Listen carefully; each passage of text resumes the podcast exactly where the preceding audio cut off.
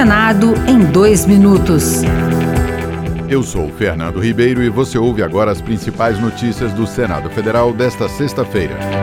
Integrante da equipe de transição, o senador Randolfo Rodrigues, da Rede do Amapá, anunciou para quarta-feira a entrega da PEC emergencial, que vai excluir do teto de gastos as despesas com o Auxílio Brasil, mais a parcela de 150 reais por criança menor de seis anos. A PEC emergencial será votada primeiramente pelo Senado até o final de novembro.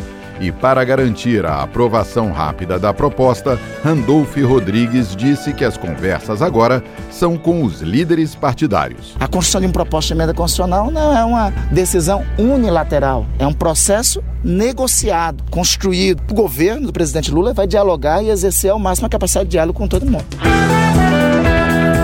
A Comissão de Educação vai analisar a exigência do cartão de vacina na matrícula de alunos até o quinto ano do ensino fundamental o relator Alessandro Vieira, do PSDB de Sergipe, alertou para os baixos níveis de cobertura vacinal para todas as doenças enfrentadas pelo Programa Nacional de Imunizações. A situação mais crítica é em relação à vacina BCG, que protege das formas graves da tuberculose. Em seguida, nós temos a vacina contra pólio. Situação parecida é observada com as vacinas tríplice viral, contra sarampo, cachumba e rubéola, e também o rotavírus.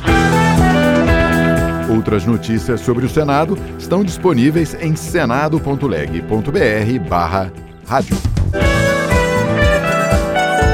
Senado em dois minutos.